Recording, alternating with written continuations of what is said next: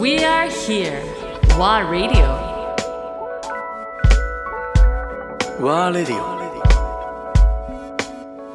成沢義弘アンドレア・ポンピリオン。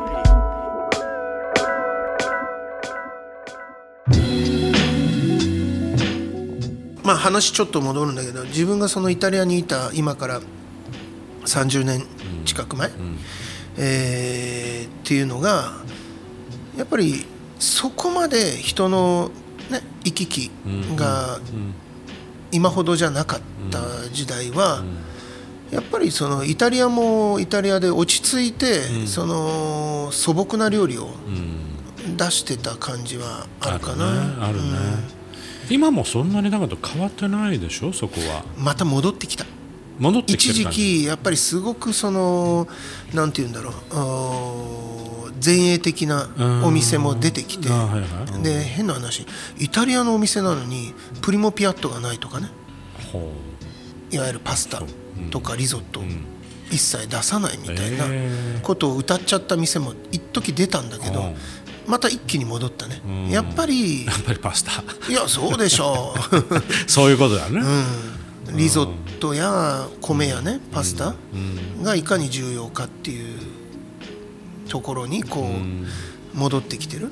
なので吉野にとってやっぱりイタリアは一番大きかったように聞こえるんだよね。イタリアの経験が、もうイタリア今でも今でもそうだね。今でもそう、だけどその後結局イタリアからさあの、まだ日本に帰んないじゃそう。いやもう本当にいつ戻ってもいいとは思ってたんだけど、たまたまイタリアそのそうアンティカ・オステレ・デル・ポンテというねそのイタリアのお店で働いてた時に一、人のフランス人が研修に来たの、研修にね、1ヶ月ぐらいかな、勉強にしたいって言って、で来たのがそれは別にその、えー見習いのフランス人ではなくて、一軒のレストランのシェフだったの。オーナーシェフだったの。でそこで、まあ、まあ俺の働きぶりを見て、えーうちの店に来ないか。もっとお客さんとして来たっていうこと？いやいやいやいやね。キッチンに研修で。研修で来てんだ、うん。はいはい。だから一緒に働いたの。はいはい。でまあフランス語も話せるし、ん。で実はそのシェフが日本で働いてたことがあってまあすごくこう当時？すごいや当時というかその前にね。だから、そうそうそうそう、うん、でまあ、まあ彼と知り合って彼がちょうどそのお店をリニューアルするんで、スタッフうん。を探してるし、えー来ないかっていうことを言われて、ええと思ったんだけど、ええっていうのはまあうんまあ帰ろうかどうしようかぐらいのことを思ってたからね。もう。うんどうんまあでもじゃあって思って、そのそれの後イタリアの後、まあその南仏なんだけどね。南仏だったんだ、まあだから南仏だからいいか。南仏のどこ？えーカンヌ映画祭やるおカンヌのすぐ近く。え。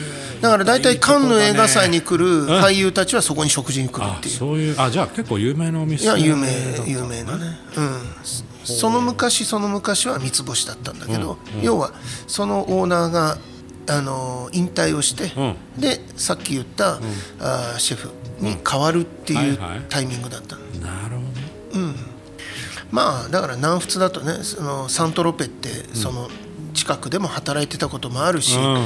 まああと、えー雰囲気もね海が近いきゃいいやっていう。いやそういうことだね。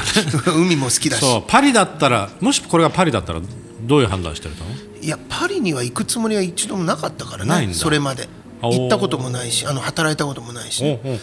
やっぱりなんでかというとだから遊びには行ってたでしょその頃。遊びにはよく行ってたね。ね。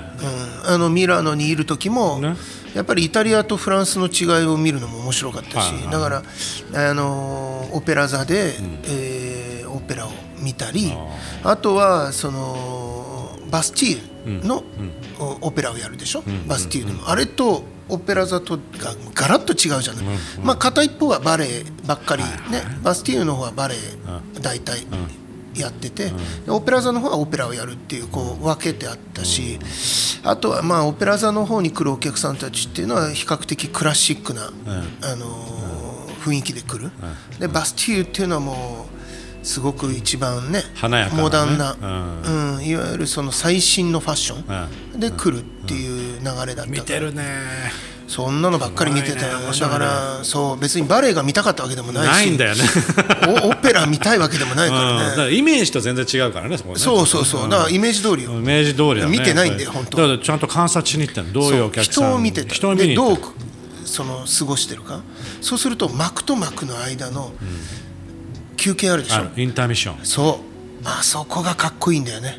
みんなシャンパン飲むんだよねそのねちょっとしたあのロビーに出てきてだそれがかっこいい。あの時間ね。そう、んん。それとあと前後ね、えーそのバレエとかオペラが始まる前にみんなブラッセリーとか、トラットリアで食事を軽くしてから行くとか、終わってすごい遅いんだけどそのバスティーユの周りはお店やってるから。その夜のプランのトータルストーリーが面白いよねやっぱり。だそうどう過ごしてるか、ね、食前酒飲みに行った、まあ、イタリアのバーとバーに行ってちょっと。そう。そうでその後ちょっと、でそういう時間の流れがただ単劇場に行って帰ってくる家に帰るって感じじゃないもんね、全然違う。だから、まあ、レストランも、あのーその当時は特に一つのそのオペラを見に行くとかバレエを見に行くのと一緒で一つの大イベントではいはい。